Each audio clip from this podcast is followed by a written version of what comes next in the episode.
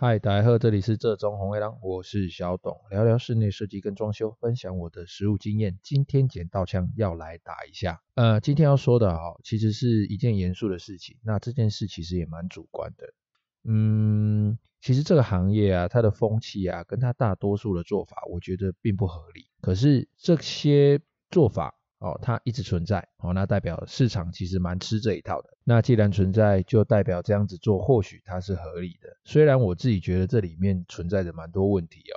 事情是这样，最近帮朋友检修一场工作，真的是去聚会的，我可以怕会哦。那他的工作其实有蛮多问题，其实工作就是木作水电跟你前面你做配合的问题哦。那有一部分是他自己的问题，不过更大一部分是他上面决策者的问题哦。先说观念呢，我们后面再检讨工法。这个职场的道德，我自己是这样子的哦。设计者跟业主是如何做沟通啊？那是他们的事情，我的下包是不需要知道的。哦，他他也不会知道。我的下包就是听我的，哦，就是听我设计者分发下去，我决定要怎么做，看我的图，我的决定。哦，因为我就是代表业主。呃，那我自己呢，我设计者直接对上公班。哦。他们就直直接是施工的人，至少我自己是这样，我都是直接面对工班的。那他们只需要把设计者给予的工作哦，在时间内，然后保证品质的完成，然后收钱，该有的保固，该有的保固时间都有，然后下一场重复，再下一场，一个很简单，工作来完成，我钱就给他，一个钱来钱去的地方，非常简单。那繁复的一些什么书面合约啊，这些先不提，反正该做的就是做，该签的就签好。我自己觉得是这样子哦，一场工作其实就是一场战争，谁该先上，要做到什么样的程度，接棒换手，那你时间点拿捏的越是恰到好处，你的进度就会越顺利。而一个设计者，你这个设计师，这个统包，这个代表业主的人，应该给予施工者一个明确的方向，该怎么做，就像打仗。要用什么枪？用什么子弹？趴着打还是蹲着打？枪指哪边？子弹打哪里？必须给予施工者一个明确的做法。也就是说，设计者必须知道该怎么做，不管是协调工班的顺序，或是工法施作，或者是说至少他能够提出合理的做法来讨论。不管是针对已经事先设计规划好的哦这些工法方式顺序。或者是针对现场突发状况的处理能力、抗压性跟果断性，设计者就必须是指挥者。如果你要下包给统包，再下包给工班也可以，但是你得懂得怎么做，而不是你设计者画你的图，但是现场跟图面却有落差，然后整个交给统包乱搞，或者是统包也不管，现场也没有人监工，直接就是工班乱搞，做出来的东西跟图面根本不一样。或者是呢，你这个设计者根本就设计出来一个做不出来、不切实际。我说的不切实际是指工法上、技术上、物理规则上，或者是从预算上根本就没有办法达成的东西，这就是不切实际的东西。然后边做边改，边追加预算，那还要你干嘛？如果我是业主，我就自己找工班来啊，我就边改边做，就给工班当点工。我自己买料，这样不就好了吗？我还跟你画图干嘛？我还找设计师干嘛？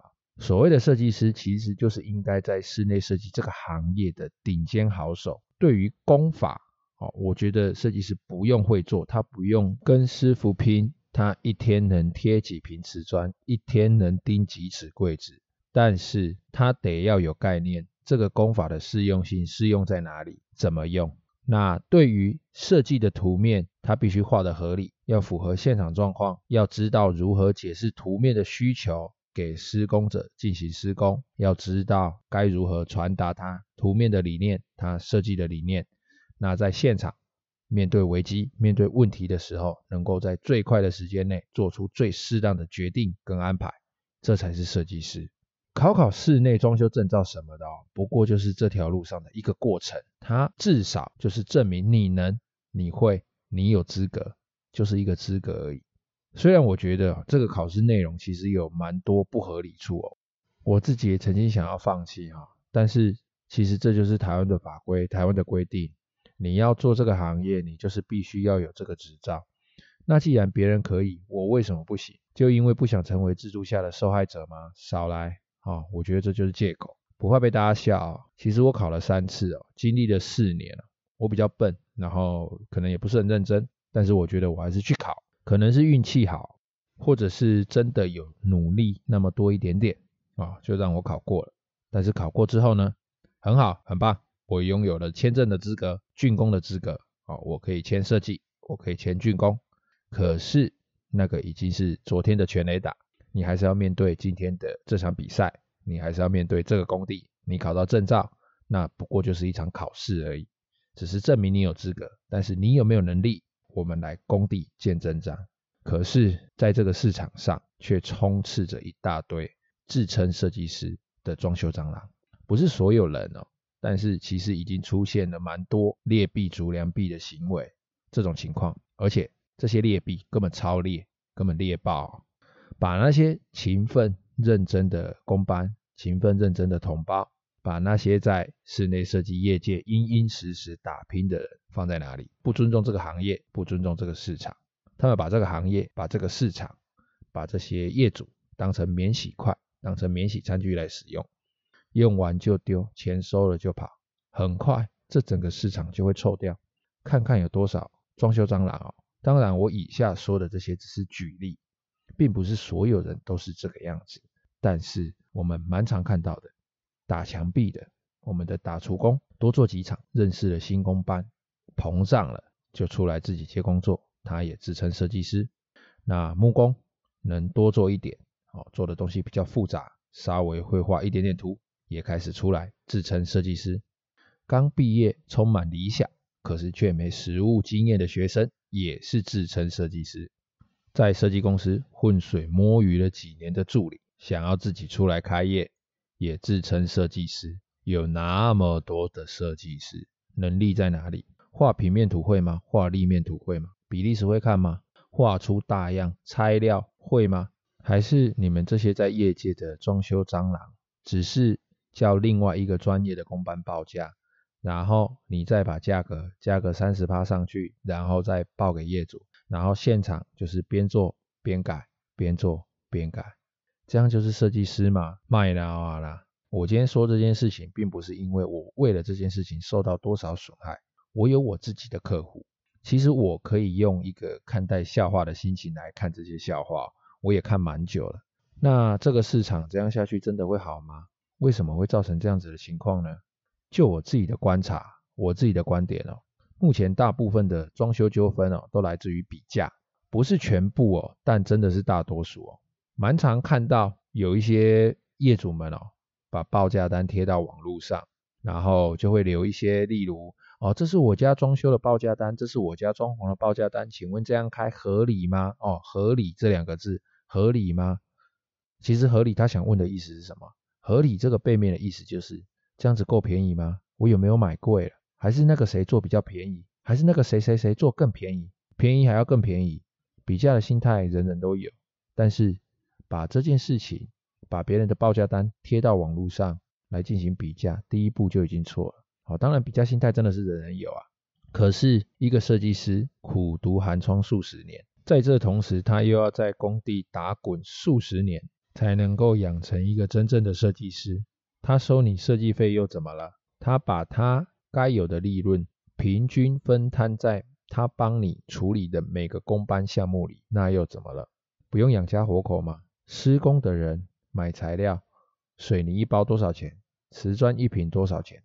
木板一片多少钱？胶水一桶多少钱？油漆一桶多少钱？这些都不用钱吗？养成一个师傅哦，我们以前都说，一个师傅都要有三年六个月该当出师。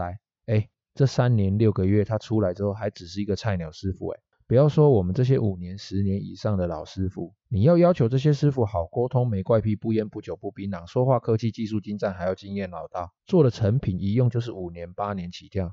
我们一个师傅工资一天不用两三千块，你他妈以为他是纸糊的，是不是？那这些东西的花费就是一分钱一分货啊。如果这些坏坏业主，他就是一直比价、一直比价，自以为自己很聪明，找到很便宜、很便宜、很便宜的。诶，那是为什么？是因为你很有钱，超有前景，可以为这个设计师或为这个同胞介绍很多会赚钱的工作吗？重点是会赚钱的工作，你可以介绍很多吗？还是你他妈你超帅、超美、超有前途，一年可以买三间房子，然后工作都给他做？还是说你跟这个师傅，或是这个设计师，或这个同胞认识了十几二十年，然后都是超级无敌哇，跳得好兄弟、好闺蜜，或者是忘年之交，或者是他是你爸、你妈妈，还是你的亲密好亲戚？如果我讲的以上这些都不是，那你觉得你为什么可以拿到便宜的价格？为什么？很容易就造成纠纷了嘛？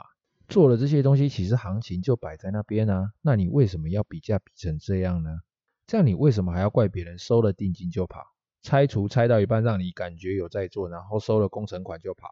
不然就是付出你的你该付出的钱，可是你却收不到应有的服务跟品质。你觉得哎，这样子价格我可以负担啊？问题是你可以负担，你怎么可能用三十块去买到一百八十块的牛肉面呢？这怎么可能？不可能嘛？那你辛苦一辈子的钱，或许你没有什么钱，或许是我这边没有别的意思哦，只是单纯说，哎，我有的人就是只能花这么少。那问题是你只能花这么少，你怎么可能每一样都想要？你辛苦一辈子存的钱就这样 all you key 啊？那你哭有什么用？跑了就是跑啦，有几个找得回来讨得回来？还是你这些付出去的钱，它变成了你的装修，它品质不好，你能怎么办？叫它拆掉吗？那不可能啊。那你要打官司吗？哦，那也是漫漫长路啊。这个市场其实现在真的是越来越混乱了。不良的工班，没有能力的设计师，或者是一些自以为是设计师，有一点点经验，有看过一些工地，就想要急着出来自立门户的人，其实都在一直消耗这整个市场的能量。不管是这些好业主，或者是这些好的设计师、好的工班、好的同胞。好，说了那么多，打了那么多子弹哦，我们来说一点务实的哦。其实该怎么挑选设计师，或者是说我们该怎么样来过滤？我这边提供几个条件，不是百分之百，但是我想应该可以避掉七八成、八九成的地雷。第一，选择有执照的设计师哦，那这个执照的名字叫做室内装修专业设计人员。那施工是室内装修专业。施工人员，那有的设计师像我自己，或者是我的一些同行同业的朋友，他们两张都有哦，就是因为他们会施作、懂工法，同时又会设计、会画图，两个都有的就会合并成室内装修专业技术人员。好，那这个东西其实可以上网查，他有没有登记资格。哦，不见得会登记公司啦，但是本人是可以有的。那如果只是登记公司的话，有的人会跟你说他有证照，但是他证照可能是公司的某个人的，不见得是他自己的。这张执照你说好考，其实是不太难，但是没有一定努力的，是不会太好考过了。那如果执照是自己的，我想也没有人会拿自己的执照，拿自己的努力来开玩笑。这个其实就是避免踩雷的其中一个条件而已啊。再来第二啊，过往作品啊，最好可以提供网站或者是作品照片哦，不是要看他做的多漂亮或者是多符合自己的风格。其实我们这些设计师想要什么风格，他基本上都可以帮你达成。那为什么要看他的照片，看他的作品呢？主要是去找这些照片是不是他偷别人的作品。好，有些装修蟑螂会使用别人的作品来当做是自己的作品的照片哦。现在用 Google 以图找图其实蛮方便的，是不是原创设计啊？大概搜寻一下就知道了。第三，现场丈量的时候跟面对面解释时候的专业程度，通常有能力的设计师哦，在丈量上哦，其实会非常的仔细，面对业主问的问题都能够提出合理的看法跟解答。现场测量绘图就徒手画的能力其实也不差。第四哦。不要迷信合约跟公司哦，这句话不是说不要找设计公司，也不是说不要签合约，而是说即使公司再大，还是有可能会被设计师或者是这个公司的人哦被他们弄了哦，还是说这个合约的条件哦写的根本就是天上掉下来的礼物，报价也超便宜哦，然后你就傻傻的被牵着鼻子走，合约哦是你在签合约啦，一式两份三份四份。其实它也不过就是一张纸而已，拜托啊，他不是钱拿了就跑了，不是说不要写，写合约、签合约是一定要签的，但是签的条件要合理，因为赔钱的工作没有人做，这个东西就是一分钱一分货，做人要看清哦，眼睛要睁大哦。那找公司你要找有信誉的公司哦，找公司里面有信誉的设计师哦，不然你乱找，那公司里面的设计师员工收了人家的工程款之后倒债跑掉，那这个黑锅谁背？还是公司背？这个债还是公司来担？那那个设计师人呢？天晓得哦，不知道跑去哪里了。迪格良啊，之前跑到南部深造这么久都找不到人啊，茫茫人海里面，你要找一个骗你钱的，你怎么找？总之，今天说这些，其实只是要奉劝各位业主，多看多听，然后适当合理的比较，寻找拥有好条件的设计师。那也希望我们各位同行，有些人啊，哦，不是全部，而是有些人。如果没有那个能力，我希望你能够多多进修，而不是啊，没关系啊，那个问工班啊，哦，那个现场再说啊，拜托你解些设计书，你一个设计师，你连大样图都不会画，你连立面图都不会画，你连施工都是现场跟师傅在那边比手画脚，那请问要你这个设计师干嘛？好了，希望这个市场越来越好，那也希望各位业主可以找到自己心目中合意的设计师或工班哦。那也希望各位同行，大家加油，更加精进自己的技能，来为这个市场服务，大家赚大钱，业主也开心。今天就先这样子喽，拜拜。